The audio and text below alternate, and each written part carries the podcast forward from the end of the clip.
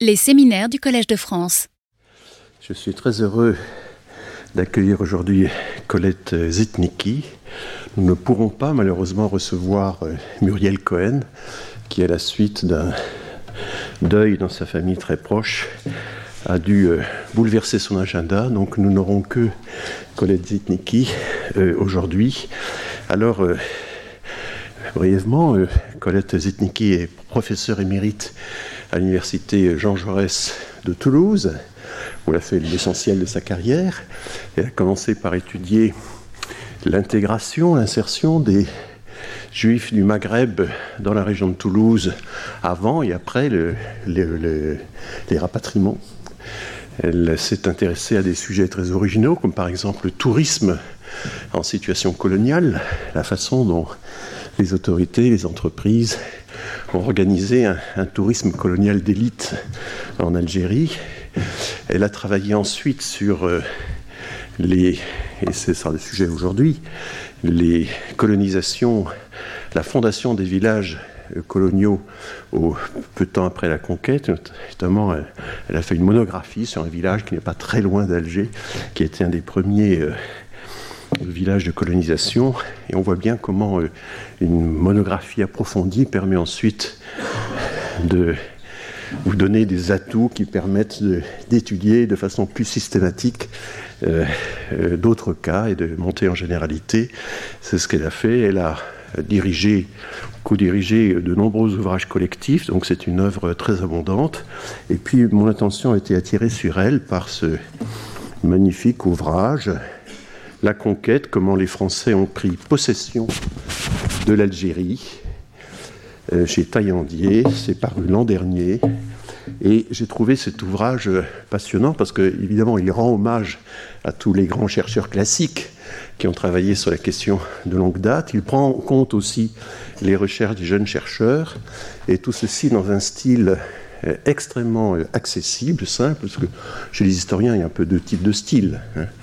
Il y a le style un peu précieux, il y a la recherche du style, etc., dont Lucien Fèvre était le, bon exemple. Et puis, il y a un style précis, euh, euh, sans phare, euh, qui va droit au but, et c'était le style de Le Goff. Et cette dualité a toujours existé dans le milieu historique, et vous, vous êtes une belle illustration de, la seconde option, d'un style qui va droit au but, qui est clair, qui se lit très bien, et en même temps que vous êtes attentive à la à la possibilité pour les historiens professionnels de toucher un, vaste public, vous êtes aussi euh, évidemment tout à fait attaché à, tout l'apparat critique, euh, aux notes, aux références précises, à des glossaires, etc. Et ce livre publié chez Taillandier est, vraiment une magnifique illustration de cet équilibre entre euh, le style pour le grand public et la recherche historique précise. Donc, euh, j'ai beaucoup utilisé votre ouvrage, il m'a été très utile pour faire ce cours cette année.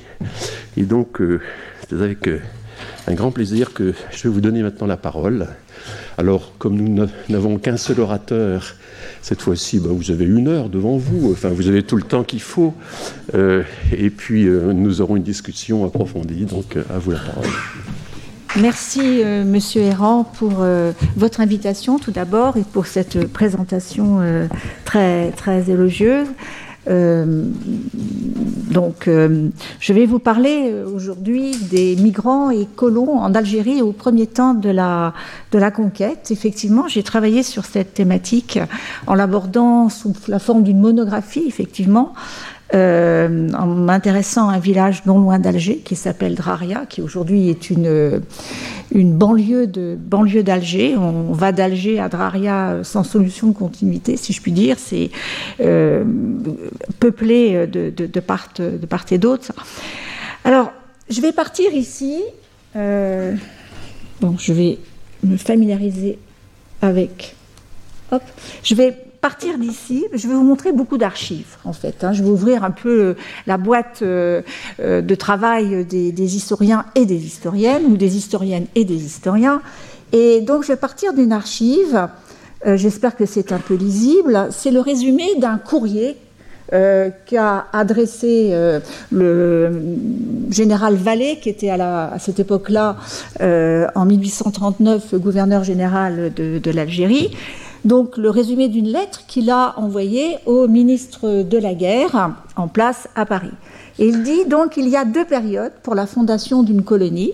La première, donc, c'est la conquête euh, du pays, et la deuxième, c'est le développement progressif d'une population agricole et industrielle. Et donc, comment arriver à euh, développer progressivement une population agricole et industrielle? On va tout de suite au petit 2. Donc, euh, deux systèmes de colonisation euh, présentement. Donc le deuxième, de colons appartenant à toutes les nations et apportant avec eux des moyens d'exploitation et d'existence pendant la première année. Et donc là, on est au cœur de notre sujet. Ce sujet, c'est celui qui va se poser pour l'administration coloniale, tant à Paris euh, qu'à Alger, qui est de coloniser coloniser dans un sens bien précis. Et ce sens bien précis, c'est celui qu'on lui donnait à l'époque, qui est de faire appel à une population extérieure, à une population donc qui vient d'Europe, de France et d'Europe, donc faire appel à des colons, c'est le terme qui était employé, pour peupler euh, le territoire nouvellement conquis et cultiver on disait à l'époque aussi, mettre en valeur donc ce territoire nouvellement conquis.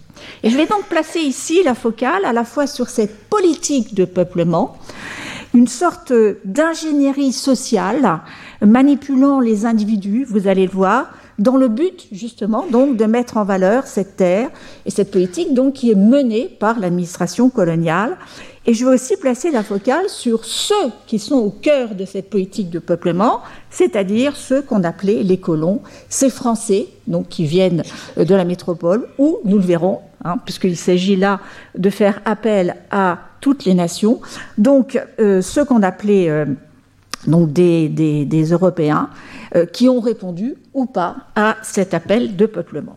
Autrement dit, comment devient-on colon? Quel sort leur fut réservé en Algérie au début de la colonisation en général Telles sont les questions que je vais aborder sous l'angle concret, parce que j'ai voulu aller au cœur de cette problématique, sous l'angle concret de deux exemples, donc celui de Draria que je vais reprendre, et l'exemple moins connu d'une colonisation euh, faisant appel à des colons irlandais. Ça, c'est tout à fait, euh, je dirais, plus, plus exotique, si je puis dire. Mais auparavant, je vais planter un peu le décor et je vais retracer un peu le tableau général dans lequel s'inscrit cette politique de peuplement. Alors tout d'abord, petit point de bibliographie. Voilà, donc ça c'est le plan. Donc, petit point de bibliographie. Quand on s'intéresse aux colons qui ont peuplé l'Algérie, vous allez trouver une abondante euh, littérature, je dirais, de mémoire euh, euh, d'anciens, colons, si je puis dire, ou de descendants de colons, qui racontent en particulier la vie de leur village ou de leur ville ou de leur, ou de leur quartier. Mais je dirais que les historiens et les historiennes se sont assez peu intéressés à cette question du peuplement par les colons de l'Algérie. Je fais référence ici, par ordre, je dirais presque chronologique, à euh, un ouvrage euh, important qui a été publié dans les derniers temps de la colonisation, qui fait un peu cette transition entre la production euh, coloniale et la production post-coloniale ou décoloniale. Donc Xavier Iacono, La colonisation des plaines du Chélif, donc à l'ouest de l'Algérie. Euh, de la Vigerie aux confluences de la Mina. Et c'est une étude sur le terrain très très précise, si vous voulez, de la, de la colonisation euh, euh, agricole. en partant d'une étude géographique et arrivant une étude démographique, économique, etc., comme on en faisait d'ailleurs dans les années 50. C'est aujourd'hui sur un plan, je dirais, pas forcément conceptuel, mais en tout cas factuel, très très très riche. Hein. Et on a un peu oublié en histoire tout ce courant des historiens qui ont fait des grandes thèses euh, dans les années 50 je pense aussi à Marc, André Nouchi, qui a travaillé sur l'Est algérien. C'est, en particulier, là je m'adresse aux jeunes chercheurs, il faut revenir à ce travail-là qui a été très important. Et puis, je fais référence à deux travaux plus récents, le travail de Jennifer Sessions, By Sword and Plough, excusez mon anglais, France and the Conquest of Algeria, qui est un ouvrage très utile où elle travaille euh, en particulier, pas uniquement, sur cette population, cette politique de peuplement, euh, avec euh, une focale sur les colons, la façon dont on a choisi les colons, comment les colons ont réagi, etc. Et puis vous avez un autre travail, là, qui est une sorte de monographie, le livre de Christine Mussard, Lacal, un territoire de colonisation dans l'Est algérien, où elle se pose la question, je dirais, plus politique, c'est-à-dire qu'est-ce qu'une commune dans l'espace euh, algérien? Et je me suis servi aussi d'une analyse plus globale de Guy Brunet et Kamel Kateb, l'Algérie des Européens au XIXe siècle, naissance d'une population et transformation d'une société.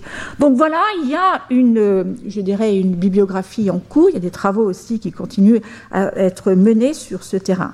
Et puis, je vais faire référence, puisque j'ai un peu le temps, je vais faire référence à un courant euh, qui vient euh, principalement d'Australie, de Nouvelle-Zélande, mais aussi de Grande-Bretagne et des États-Unis, ce courant qui s'intitule Settler Colonialism. Et c'est un courant, si vous voulez, tout à fait euh, original, qui est apparu il y a une dizaine d'années, donc sous la plume d'historiens comme Patrick euh, Wolf et Lorenzo Veracini en particulier. Il y a même euh, une revue maintenant qui s'appelle Settler Colonialism, et ce euh, basé sur l'idée suivante. donc, le phénomène de conquête donc, devient une occupation pérenne, là on est d'accord, avec le processus que l'on connaît bien d'expropriation des terres et d'éradication partielle, voire et très violente des populations locales ces populations locales, donc administrées par la suite de manière discriminatoire. Mais ce qui est intéressant dans leur, euh, démarche, c'est qu'ils mettent l'accent sur le fait que dans certaines colonies, les colonisateurs euh, luttent et obtiennent une certaine autonomie, la possibilité de se gérer eux-mêmes. C'est le cas, par exemple, des dominions euh, britanniques au début du XXe siècle et que c'est eux finalement qui vont mener le processus de décolonisation et non pas les autochtones, si je puis dire. Ce qui amène Patrick Wolf à dire que invasion is a structure, excusez mon anglais, not an event. Donc une structure, pas un événement. Pourquoi?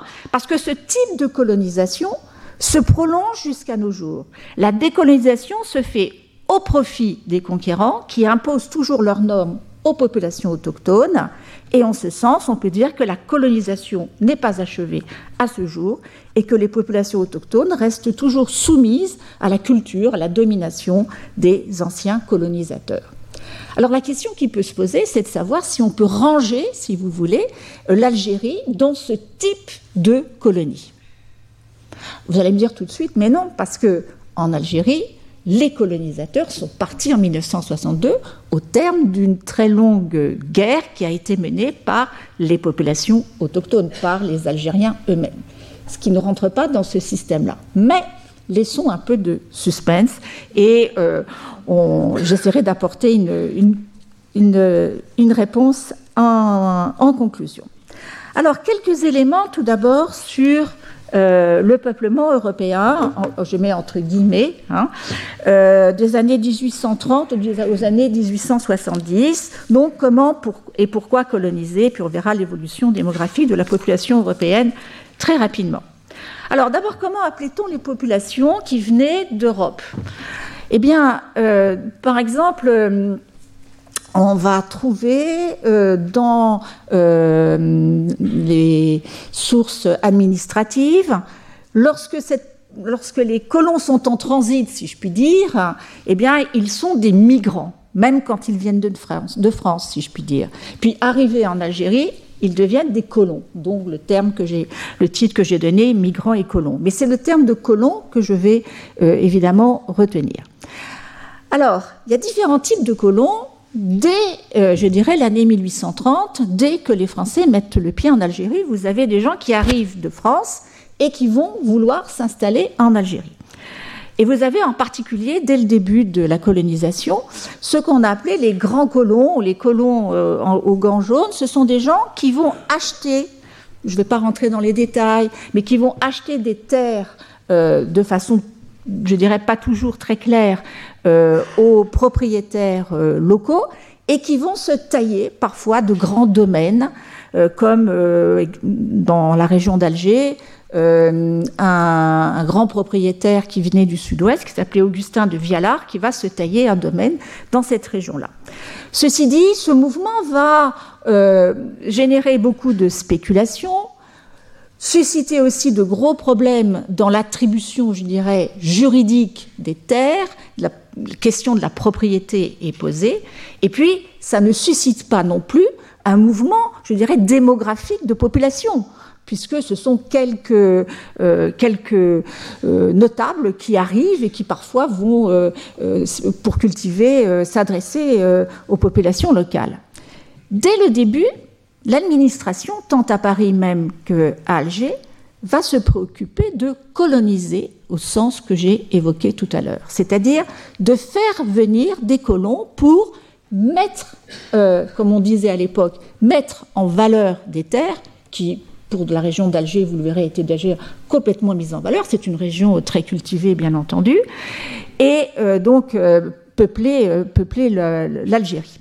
Alors, ce qu'il faut savoir, c'est que ce, ce qu'avaient les, les hommes de 1830 dans la tête.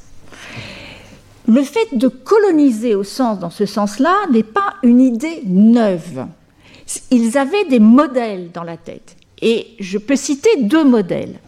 C'est un modèle ancien, c'est celui de la Guyane, euh, où en 1763, euh, l'administration royale a fait venir d'Allemagne principalement euh, plusieurs centaines de colons pour s'installer en Guyane. Ça a été une catastrophe extraordinaire, humaine. Quasiment aucun de ces malheureux n'a pu s'installer en Guyane où rien ne les attendait véritablement. Et puis l'autre exemple, euh, celui qu'avait dans la tête le premier, enfin le deuxième gouverneur général de l'Algérie, euh, Bertrand Clausel, c'est celui de la colonisation en Amérique et en particulier aux États-Unis.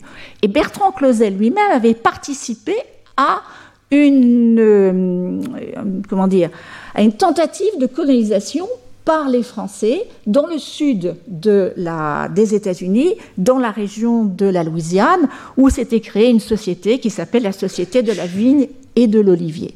Donc cette idée-là de faire venir des colons, c'est quelque chose qui n'est pas neuf. Et on en discute, je dirais, évidemment, Clausel lui-même euh, va tenter de mettre euh, en pratique ces idées. Alors, un premier essai est tenté euh, dans la région d'Alger. Euh, voilà, vous avez la carte. Euh, c'est peut-être pas très lisible, mais j'ai entouré Draria, mais au nord de Draria, vous avez un village qui s'appelle Deli Ibrahim, et c'est là où on a tenté d'implanter des premiers colons dès 1832, des Allemands d'ailleurs, qui étaient euh, bon, je ne vais pas rentrer dans les détails, mais là, ça a été un échec total. Un échec total, mais pour autant, on n'abandonne pas, on n'abandonne pas cette idée. Cette idée, elle va être développée euh, à partir de 1838 par un administrateur. Alors, excusez-moi parce que j'ai pas mis. Voilà.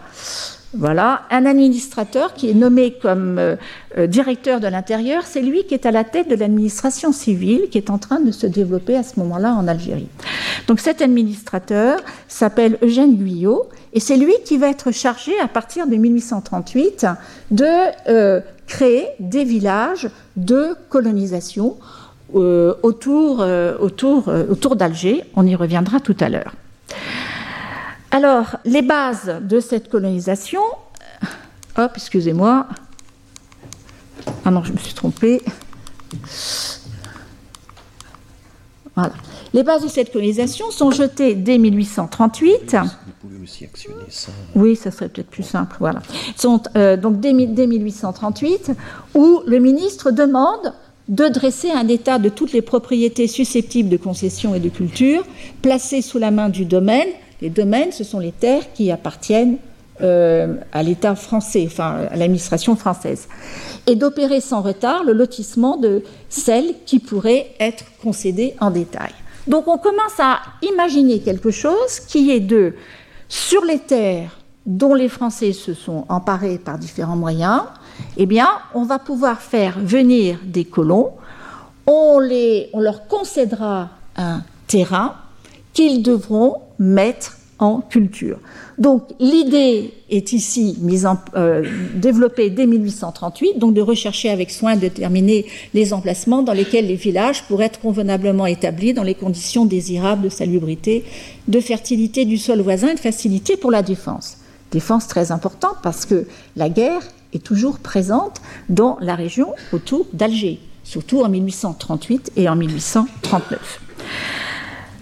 Donc, euh, ce processus est déjà mis en route dès 1838, euh, mis en sommeil pendant les années 1838, 1839, 1840, parce qu'on est dans une période de, euh, je dirais, de, guerre dans cette région.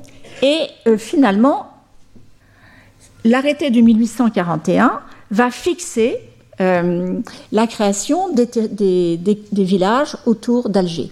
L'acquisition d'un territoire déterminé la formation de nouveaux centres de, population sont autorisés par euh, arrêté du gouverneur général qui règle les conditions d'existence, etc..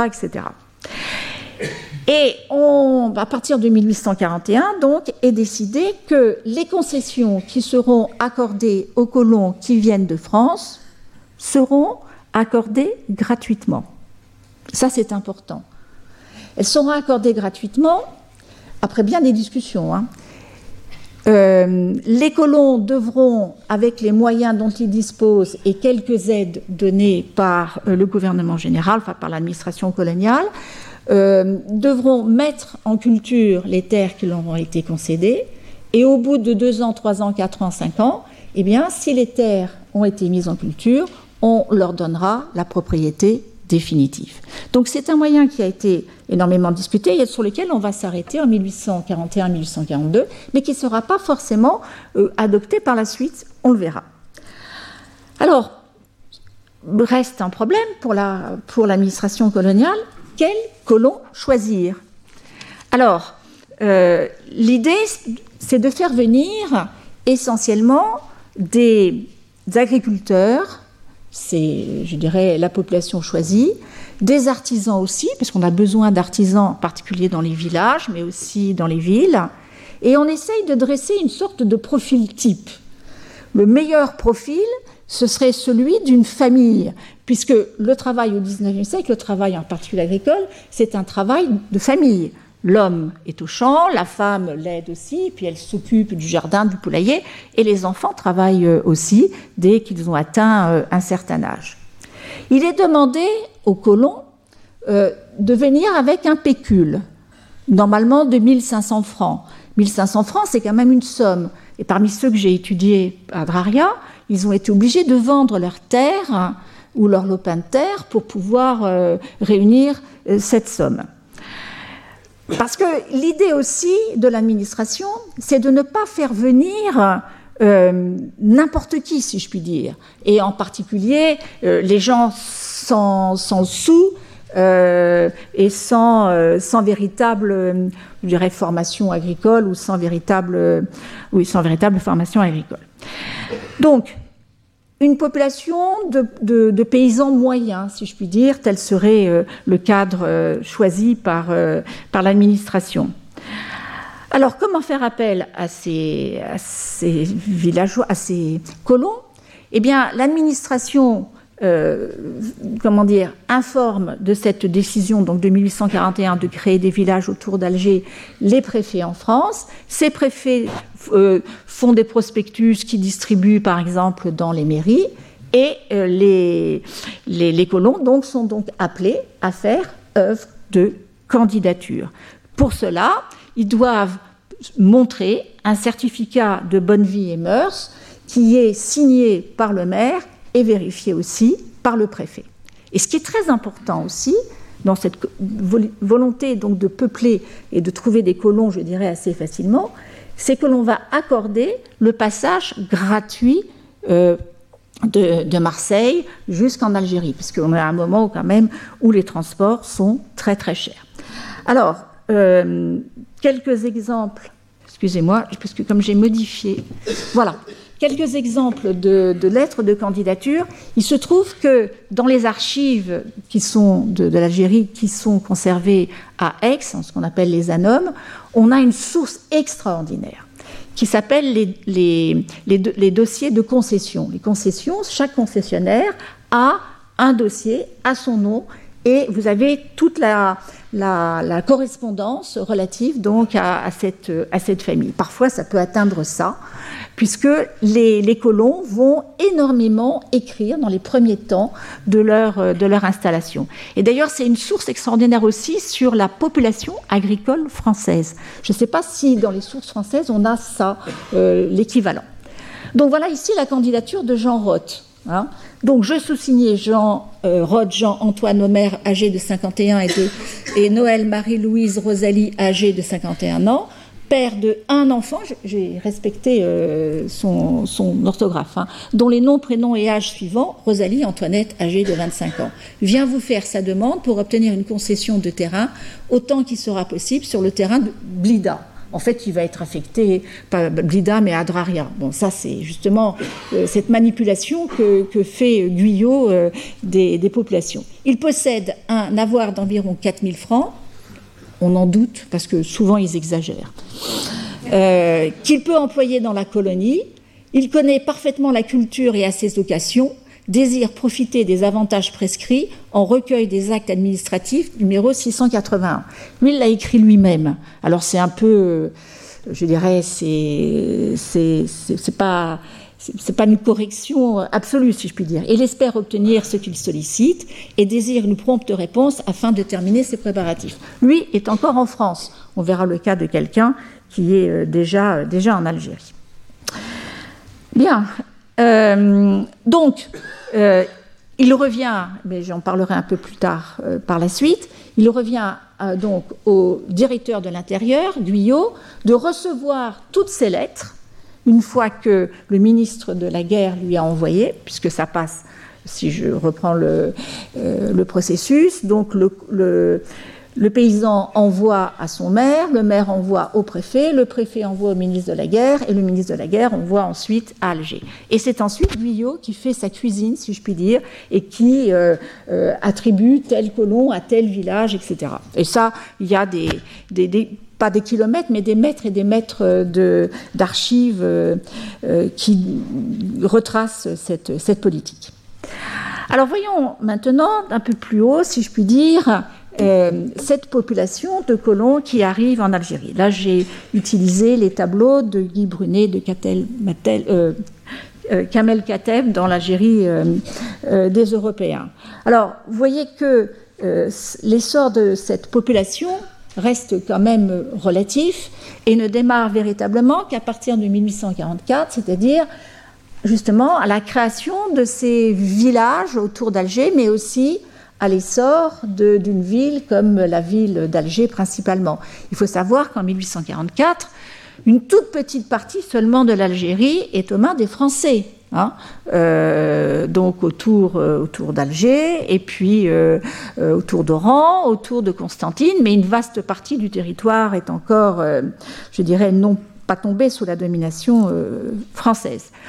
Et on a une progression jusqu'en 1848, où il y a un deuxième appel de colons, si je puis dire, je ne vais pas euh, revenir. Et ensuite, la population euh, s'accroît de façon euh, régulière jusque dans les années 1850. Mais vous voyez que on atteint 150 000 colons en 1854. Donc c'est pas un flux énorme. Hein. C'est pas un flux énorme. Et ce que l'on va voir, c'est que la population qui arrive pendant ces années-là en Algérie, c'est une population extrêmement diverses. Françaises d'abord, évidemment, mais aussi, vous le voyez, espagnol, italien, maltais, et ce qu'on ne peut pas voir aussi sur le graphique parce que les chiffres euh, sont plus modestes, des Suisses et des Allemands. Alors, euh, ces Espagnols, au début de la colonisation, au moment, par exemple, où je saisis les choses dans les années 1840, ils viennent d'une région très précise, c'est la Catalogne. Et en particulier, ils viennent de Minorque, donc dans les îles Baléares, on les appelle d'ailleurs les Mahonnais. Et euh, certains étaient présents d'ailleurs euh, comme jardiniers avant 1830. Et ils arrivent, je dirais pas de façon massive, mais un flux quand même assez important à partir des années 1830. Et généralement, ils sont à ce moment-là employés euh, dans les grands domaines des propriétaires européens. Donc les Espagnols, les Italiens qui arrivent par la suite, les Maltais aussi, et je vous l'ai dit, mais on y reviendra, les Italiens et les Espagnols. Alors, d'où provient la terre sur lesquelles euh, vont être distribuées les concessions? Alors là, euh, il y a euh, différentes sources, si je puis dire.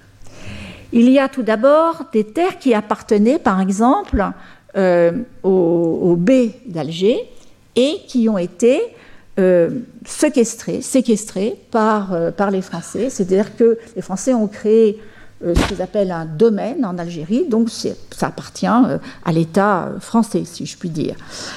Vous avez, deuxième possibilité, alors, ce séquestre, il touche à la fois euh, donc les notables turcs qui ont été expulsés en 1830, mais par exemple dans le cas de Draria, euh, la zone de concession, je vous montrerai tout à l'heure, eh bien cette zone de concession, elle a été placée sur des terres qui ont été mises sous séquestre et qui appartenaient avant à des tribus qui euh, vivaient là. Ces tribus se sont révoltées, et au titre d'une punition collective, leur terre a été séquestrée. Et donc, c'est sur cette terre-là, sur leur terre, que les concessions se sont installées. D'autres moyens aussi, l'expropriation, hein, expropriation légale si je puis dire, mais qui n'a pas forcément respecté euh, toutes les formes d'expropriation qu'on pouvait avoir en France, voire même parfois achat.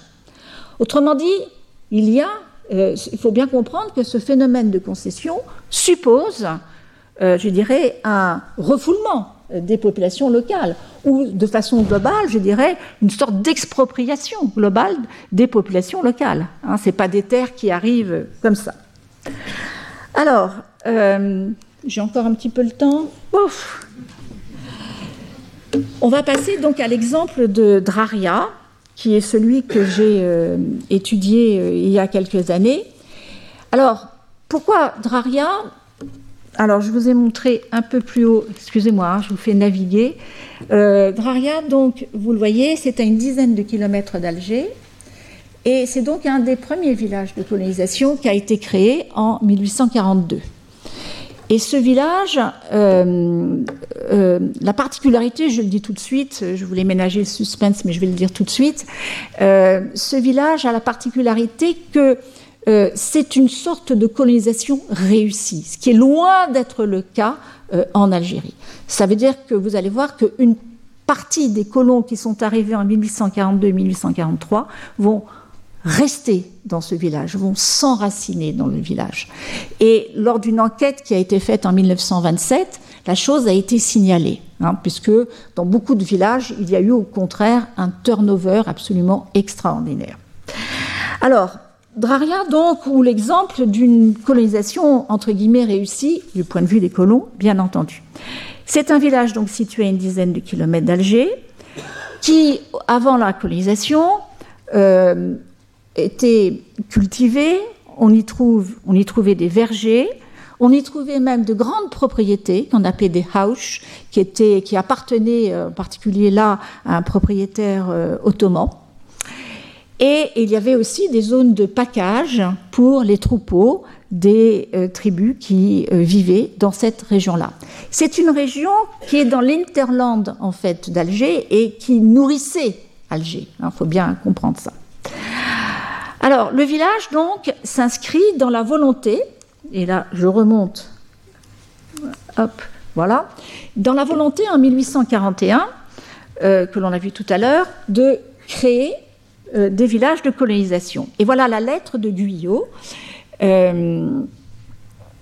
Ah non, c'est pas celle-là. Voilà, la lettre de Guyot, donc il présente son projet.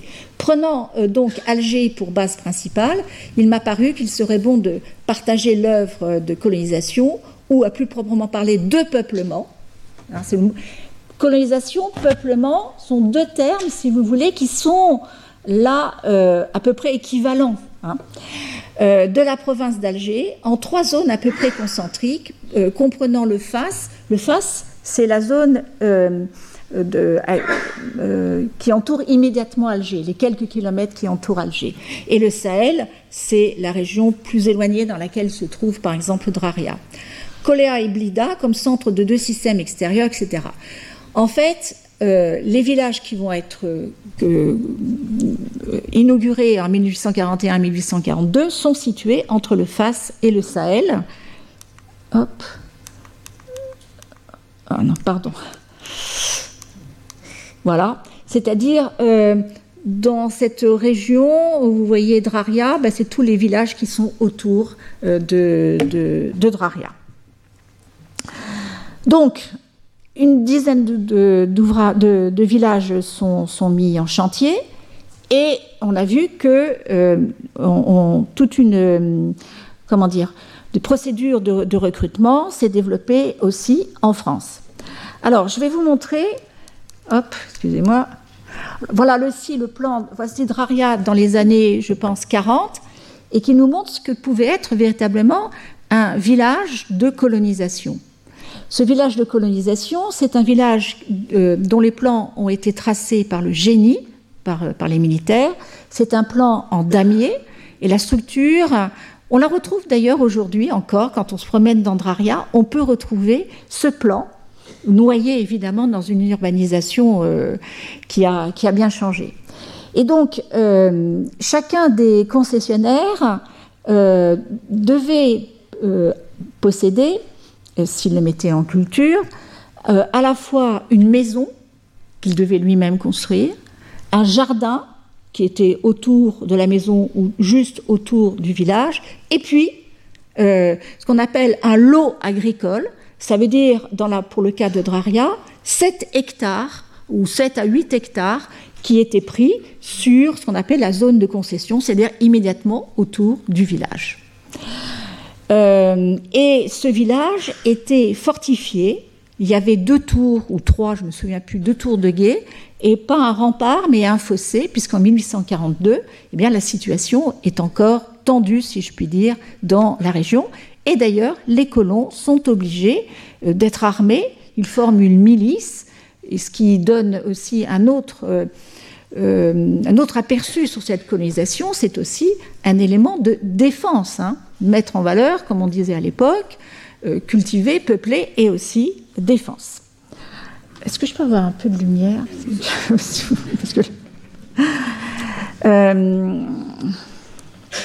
Voilà. Voici une autre lettre de, de Colomb dont on va parler par la suite. C'est celle de Roman Dio. Alors, j'ai respecté la, euh, l'orthographe du, du, euh, de la, du personnage. Je me il faut le lire pour, euh, pour euh, en percevoir le sens. Donc je me présente à vous en qualité de colon, charpentier et cultivateur. Nous voudrions habiter avec ma femme et mon petit âgé de 9 ans et demi, ma femme 38 ans et moi je suis âgé de 38 ans et demi, tous deux natifs de Paperville, département de l'Aisne, arrondissement de Saint-Quentin, canton de Ribemont. tout y est. Euh, je désirerais, monsieur, s'il vous plaît, me fournir une concession dans un endroit plus sain que la plaine de la Mitidja, qui est euh, au sud d'Alger, car ma santé ne me permet pas de pouvoir habiter cette plaine. J'ai habité Blida un peu de temps et nous sommes revenus malades. Alors, tous les colons ne viennent pas directement de France. Certains sont déjà sur place et un certain nombre d'entre eux sont en fait d'anciens militaires qui, démobilisés, eh bien, veulent s'installer. Alors, on le retrouvera tout à l'heure, ce Romain Dio. Euh, finalement, sa candidature a été acceptée malgré son orthographe, mais il a fait au moins ce que ne font pas la plupart des colons, c'est qu'il a écrit lui-même. Ça veut dire qu'il sait lire et écrire. beaucoup passent en fait par euh, des truchements des, écrivains publics et euh, on, les, reconnaît. Alors, euh, donc, le village est créé au début de l'année 1842 et c'est à ce moment-là que Guyot, si vous voulez, fait ces espèces de manipulations sur les, sur les colons euh, qui, ont fait, qui ont fait leur demande. Alors, en 1800, voilà, en janvier 1842, donc il propose une première liste de 43 familles à Bugeaud. Bugeaud, c'est à ce moment-là le gouverneur général de l'Algérie, qui la valide aussitôt. D'autres noms s'ajouteront par la suite en mars et on atteint la cinquantaine de candidats. Donc il a ses candidats. Les candidats arrivent euh, en, Algérie, ils sont reçus à Alger, puis on les amène à Draria où on leur attribue euh, les concessions. En 1843, 58 concessions sont recensées. Mais parmi ces 58 concessions et concessionnaires, eh bien, euh, seulement 30 de ceux qui étaient en 1842 sont restés sur place. Il faut savoir que ces années-là sont marquées par un mouvement presque brownien de gens qui arrivent, qui repartent, d'autres qui, passent leurs concessions à d'autres. C'est extrêmement compliqué. Guyot dit mais il faut arrêter, euh, je, je ne m'y retrouve plus. En 1845, on ressent 62 chefs de famille, regroupés sur 66 concessions. 44 colons qui représentent 42 concessions sont présents dans le bourg, 12 sont absents et 6 ont loué leurs biens. Normalement, ils doivent résider. Mais beaucoup vont, ceux qui en ont les moyens, recevoir la concession et repartir, la louer, etc. Euh, voilà. C'était en 1845 avec ce 30. Et dans les années 1850, on recense 93 ménages, dont 238 hommes, 172 femmes.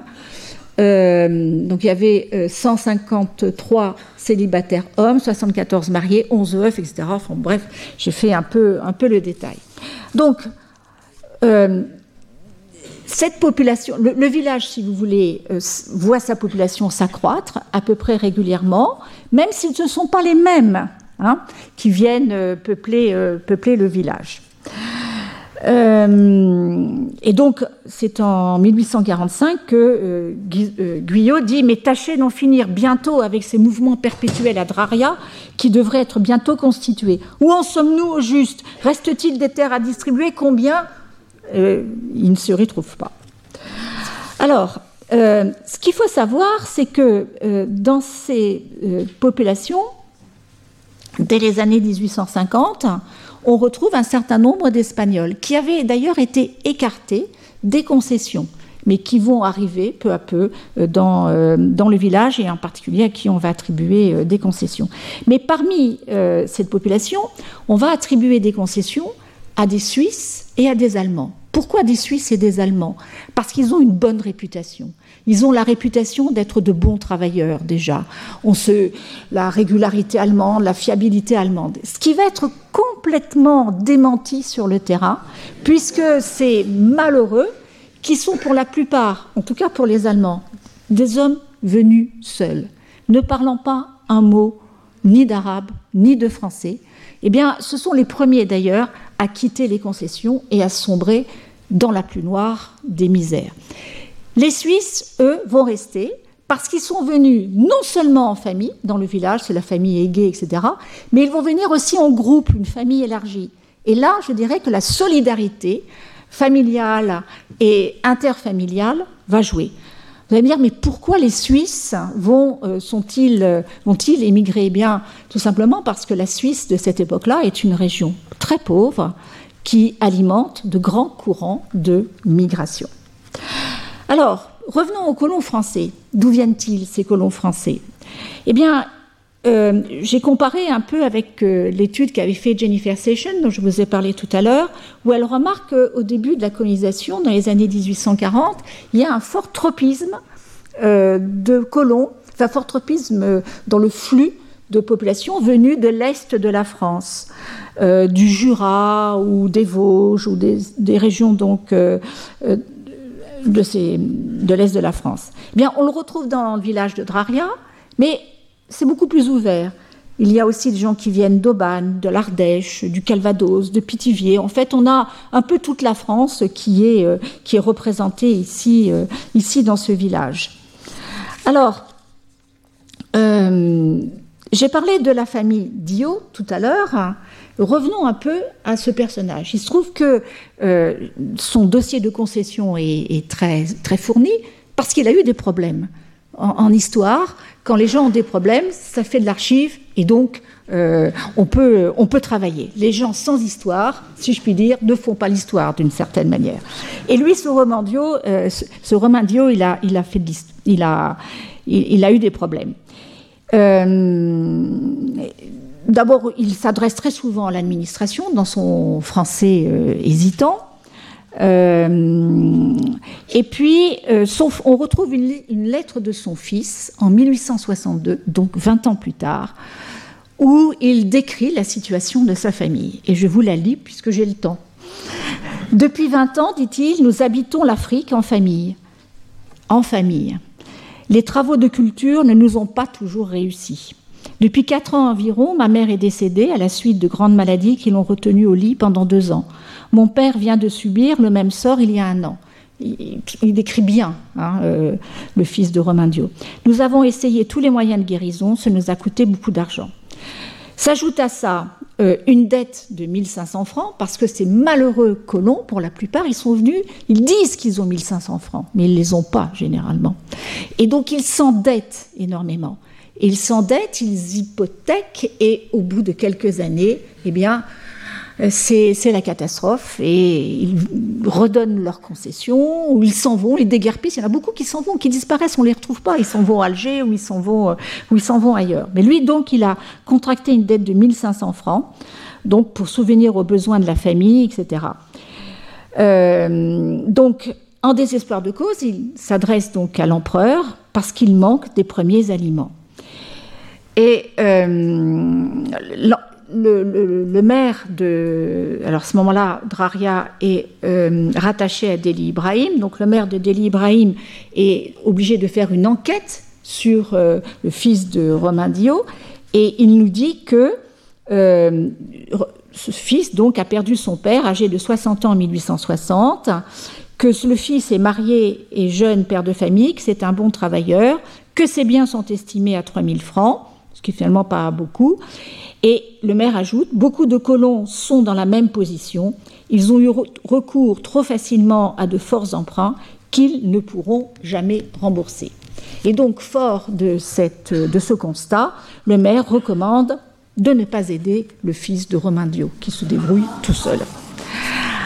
Ainsi, à partir de l'exemple très brièvement retracé ici de Guyot, euh, de Draria, euh, euh, Peut-on mettre en, exergue, si vous voulez, la politique qui a été suivie? Guyot, autour des années 1841-1843, s'est livré à donc ce que j'ai appelé en introduction une sorte d'ingénierie sociale assez inédite, hein, en tout cas euh, euh, dans, dans ses modalités, recréant de toutes pièces, non pas une société nouvelle, mais quelque chose qui est inspiré par le modèle rural français.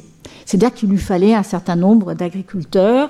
On va y ajouter aussi quelques grands propriétaires par la suite qui, eux, achètent leurs terres. Ça ne passe pas par, euh, euh, par l'État, bien entendu.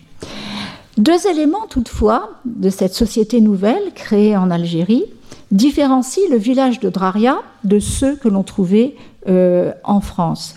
D'une part, la diversité nationale de ses habitants, colons, je parlerai des Algériens par la suite, et surtout le refoulement des populations autochtones qui subsistent dans la commune, puisque la zone de concession n'est qu'une partie de la commune.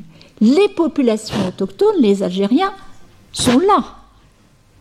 Euh, mais ils sont, si je puis dire, aux marges du village. D'une part, en 1842-1843, il n'y a aucun Algérien qui habite le village. Ils habitent à l'extérieur. Et ce que j'ai vu ce que j'ai pu étudier à partir de Draria, c'est comment peu à peu, si vous voulez, il va y avoir une sorte de à la fois de mélange, de mélange dans la dans la dans l'inégalité, la discrimination coloniale. C'est que peu à peu les populations euh, européennes vont s'installer dans les campagnes et le village va être peuplé par euh, les populations algériennes, tout en restant évidemment géré, administré de façon tout à fait discriminatoire. Euh, vous le savez. Donc la population algérienne, il faut savoir que si elle ne vit pas dans le village, elle vit dans la commune ce qui fait une sorte de cohabitation euh, euh, qui va durer jusqu'en 1962. Et donc, si j'ai le temps, je vais passer au deuxième cas, qui est celui des colons irlandais. Voilà. Alors, ces colons irlandais, euh, ça concerne une région totalement différente. C'est celle de l'est de l'Algérie. Ça concerne donc le village de Clozel et la bourgade de Aïn Amara, au sud de Guelma, vous avez Beaune et euh, Philippeville. Donc là, c'est une vieille carte des années 50, carte Michelin. euh, voilà. Donc, euh, alors, comme je l'ai dit tout à l'heure, l'appel à euh, la colonisation étrangère est quelque chose qui n'est pas neuf, puisque déjà en Guyane, on avait fait appel à des malheureux qui venaient du Palatinat. L'idée, dès 1830, c'est de détourner une partie de la migration qui se dirige, européenne, migration européenne, qui se dirige vers les États-Unis, de la ré, euh, comment dire, ré, voilà, vers, euh, vers, vers l'Algérie. Et donc, dès 1831-1832, un premier essai de population avait été fait avec des Allemands à Delhi Ibrahim, avec cette idée que j'ai déjà évoquée de fascination pour les Allemands euh, et les Suisses. Alors ce qu'il faut savoir, c'est que ce que l'on trouve aussi dans les cartons de l'administration coloniale, c'est des propositions de colonisation étrangère venus de ceux qu'on pourrait appeler des entrepreneurs de colonisation. Alors qu'est-ce que c'est que ces entrepreneurs de colonisation? C'est quelqu'un qui s'adresse à l'administration coloniale et qui dit, écoutez, moi je connais bien telle région et je peux faire venir 130 familles de colons de Bade, de Württemberg, euh, de, tel ou tel endroit. Euh, vous m'accordez euh, un domaine et puis je le fais cultiver par les colons que je me charge de faire venir. Et vous avez là aussi des maîtres et des maîtres de, sources qui euh, décrivent ce, phénomène. Donc en particulier, euh, vous avez beaucoup de, gens qui demandent à faire venir euh, leurs compatriotes allemands, beaucoup de Suisses, mais aussi des Polonais, ça n'a pas marché, des Maronites, ça n'a pas marché, des Espagnols, non plus ça n'a pas marché, les Espagnols sont venus tout seuls. Et les Irlandais, allez-vous me dire? Ben, L'histoire des Irlandais, elle remonte en fait, elle s'inscrit dans ce mouvement-là en 1847, où dès 1847, vous avez deux Britanniques qui s'offrent à faire venir des colons. Et à chaque fois, l'administration qui reçoit la lettre enfin, on fait, fait, une enquête pour savoir si euh, c'est sérieux ce qu'on demande et répond à la personne. Donc il y a tout un dossier qui est constitué. Bon, ça ne fonctionne pas. Deuxième, enfin, troisième projet en 1858, et puis un projet en 1868 d'un certain John McKee qui dit Moi j'ai créé une société de colonisation à Londres et je vais vous faire venir euh, je ne sais plus combien de colons et vous me donnez, euh, vous m'attribuez un territoire de je ne sais plus combien d'hectares. De, euh, alors à ce moment-là, l'administration euh, algérienne, enfin en Algérie, fait une, enquête et on s'aperçoit que euh, la fameuse société euh, n'existe pas véritablement et que le personnage est des plus douteux. Il faut savoir aussi que ce genre de, colonisation suscite spéculation, etc., etc. Mais l'idée reste quand même dans la tête, en particulier, de celui qui est à cette époque-là gouverneur général en Algérie, qui est MacMahon. Voilà. MacMahon, qui a été nommé gouverneur de l'Algérie en 1864 et qui lui-même est d'une vieille famille irlandaise, d'origine, d'origine irlandaise. Et euh, ce MacMahon, il est en relation avec un personnage qui s'appelle John Patrick Leonard, qui est un, un, Irlandais réfugié à Paris qui est professeur dans un lycée et qui a beaucoup de relations avec MacMahon, mais aussi avec Monseigneur Dupanloup, qui était l'évêque d'Orléans et en même temps un intellectuel catholique. Donc c'est quelqu'un qui a un très grand réseau. Et donc euh, Léonard, finalement, va reprendre, enfin, en accord avec euh, MacMahon, ou peut-être sur la suggestion de MacMahon, reste à savoir, cette idée de faire venir des colons euh, irlandais en Algérie. Mais pourquoi des colons irlandais en Algérie? Eh bien, tout simplement parce que, euh, on reprend cette idée, les Irlandais vont en Amérique, c'est loin l'Amérique, pourquoi ils ne viendraient pas en Algérie? Et puis pourquoi l'Algérie?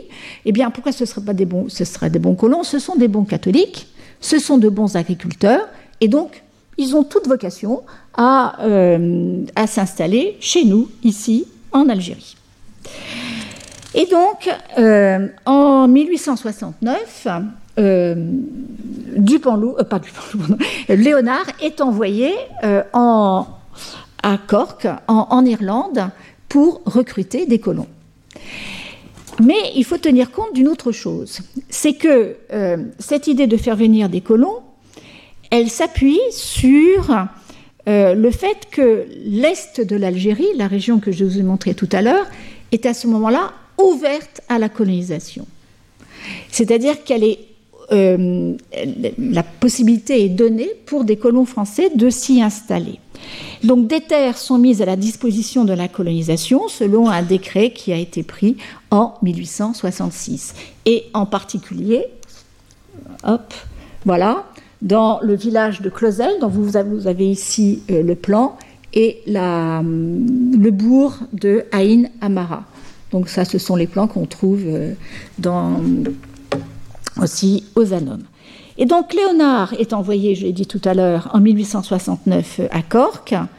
Et là, euh, avec euh, l'aide d'un certain colonel Scott, c'est une histoire un peu abracadabrante d'une certaine manière, ils réussissent à recruter 130 colons et un prêtre.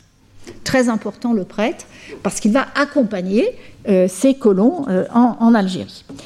On affrète un bateau voilà ici le manifeste du bateau. Et euh, euh, on recense 19 chefs de famille, dont, l'un a 10 enfants, 28 célibataires, 10 orphelins et 6 tailleurs de lin. Bon, dont 6 tailleurs de lin. Et euh, aussi bien Léonard que Scott jurent leur grand Dieu, ils ont fait un tri très sélectif. Ce sont de bons agriculteurs, aucun problème ils vont s'adapter formidablement bien en Algérie. Vous avez des lettres et des lettres qui racontent et louent les qualités des colons qui ont été recrutés. Ces colons donc sont envoyés normalement dans ces pour peupler ah pardon pour peupler donc ces, villages qui sont, euh, en, construction si je puis dire. Mais au moment où ils vont arriver, en octobre 1869, rien n'est véritablement sorti de terre juste euh, les routes et peut-être une fontaine. Euh, donc euh, ils arrivent et certains d'entre eux devaient aussi travailler sur un domaine voisin d'un grand propriétaire qui s'appelle Monsieur Nicolas, qui avait un domaine de 600 hectares et qui avait besoin d'ouvriers agricoles. Donc c'était l'objectif de faire venir ces colons, c'était à la fois de peupler ces villages et en même temps de fournir en main-d'œuvre ce monsieur Nicolas.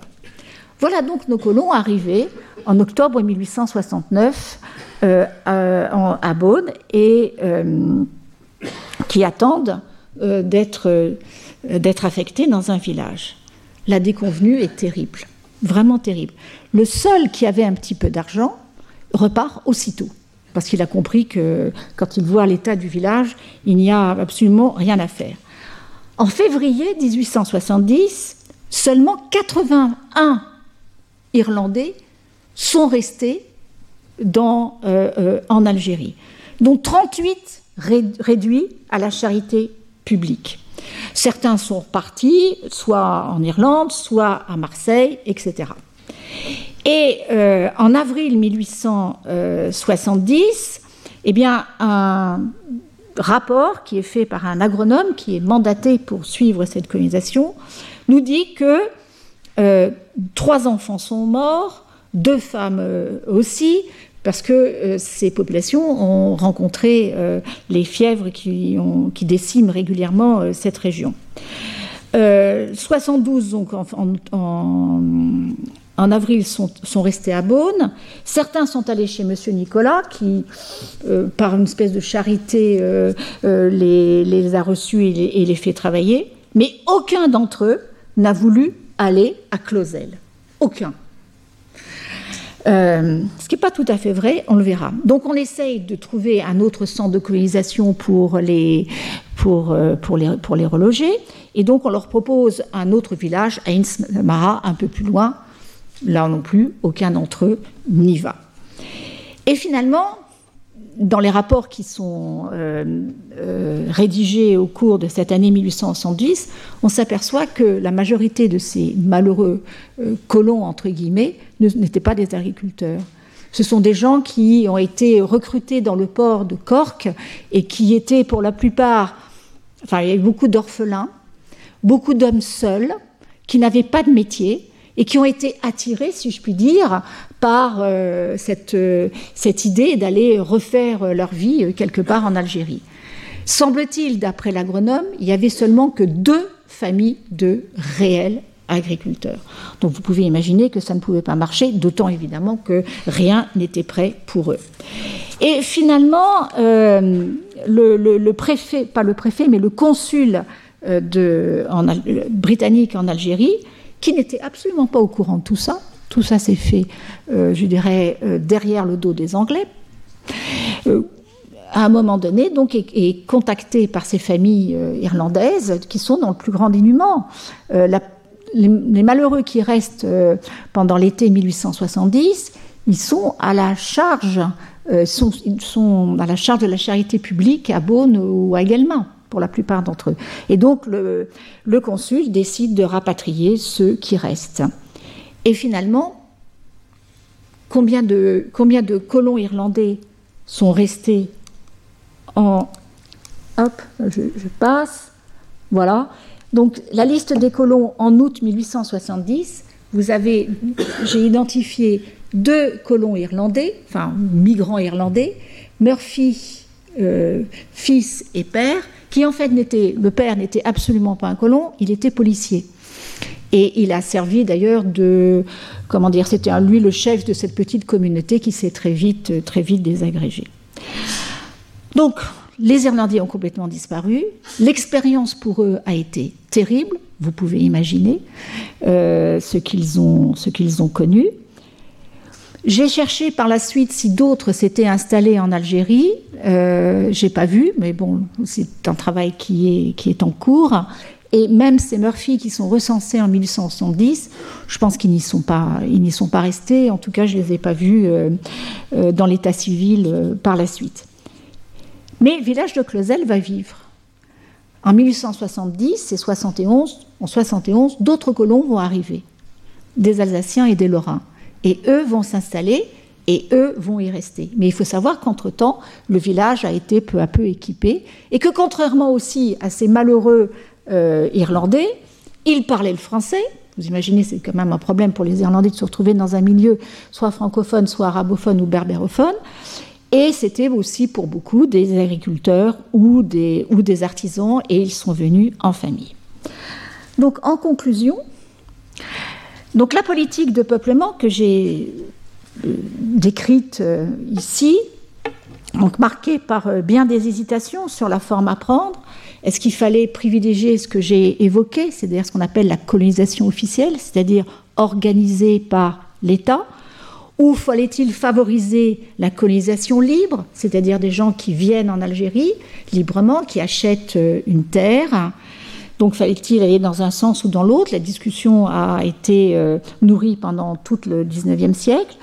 Donc cette politique de peuplement a très vite, euh, en tout cas la politique de peuplement officielle, a très vite montré ses limites. En fait, en quoi elle a consisté? Elle a consisté à exporter des pauvres, hein, de façon globale, pour les implanter sans réel accompagnement dans des territoires pris sous différentes formes aux populations locales. On doit souligner donc le succès très relatif dans les appels qui ont été lancés en France à cette colonisation. Euh, d'où l'appel évidemment à des populations européennes étrangères. Ces populations européennes étrangères, euh, suisses, euh, allemands, espagnols, italiens, etc., qui vont devenir français par la loi de 1889 dont vous avez entendu parler précédemment. On doit souligner aussi véritablement le coût humain qu'a représenté cette politique de colonisation forcée, si je puis dire. Mais en même temps, cette politique qui a exproprié, refoulé, spolié une partie des populations autochtones a néanmoins provoqué l'enracinement d'une partie des migrants euh, arrivés au cours du XIXe siècle, comme Adraria, comme euh, les Alsaciens lorrains euh, à Clausel, faisant d'eux ce que l'on a appelé des Français d'Algérie, qui ont imposé leur langue, leur culture euh, à toutes les, enfin, les populations autochtones dans tous les sens du terme, et qui ont même développé une sorte d'autonomie. Mais une autonomie qui, au contraire, par exemple, de ce qui va se passer dans les Dominions euh, euh, dans l'Empire britannique, est surtout une autonomie locale, une autonomie communale, celle qu'a étudiée, par exemple, Christine Mussard il n'y a jamais eu en Algérie de véritable autonomie de l'Algérie, autonomie politique réelle vis-à-vis de la métropole, ce qui distingue, si vous voulez, des colonies, euh, des colonies britanniques. Et aussi, c'est que ces colons de 1800, qui sont arrivés dans 1842, 1843, 1870, 71, ils vont tous partir en 1962, 1963 ou les années suivantes. Donc il n'y a pas de, continuité, si vous voulez, dans la politique de peuplement. Il y a cette rupture qui a été la, guerre d'indépendance euh, de, l'Algérie. Donc si on revient à euh, ce que je disais euh, en introduction, est-ce que l'Algérie fait partie de cette colonisation de peuplement telle que le voient nos collègues anglo-saxons? La chose est à discuter. Certes, il y a eu un peuplement, il y a eu enracinement, il y a eu des, euh, comment dire, des, formes d'autonomie locale, mais tout ça, évidemment, n'a absolument pas été pérenne. L'Algérie, aujourd'hui, est indépendante. Voilà. Retrouvez tous les contenus du Collège de France sur www.colège-2-france.fr.